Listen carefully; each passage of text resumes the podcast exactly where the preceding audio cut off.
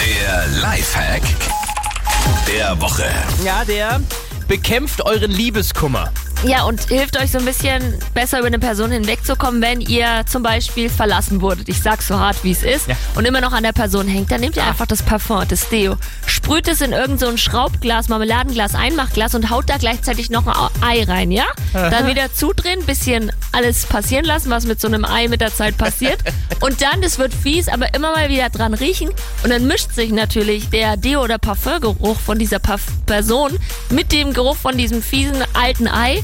Und man denkt sich irgendwann, okay, das ist einfach nur ekelhaft. Der Mensch ist einfach nur ekelhaft. Du willst mir jetzt gerade sagen, ich soll das Parfüm des Ex-Partners oder der Ex-Partnerin nehmen, mit einem Ei vermischen, vergammeln lassen und dann dran riechen. ja. Ich frag dich jetzt nur mal zur Sicherheit. Ist Liebeskummer vielleicht nicht doch besser? Ja, muss man abwägen, das stimmt. Hier ist Energy. Einen wunderschönen guten Morgen. Morgen.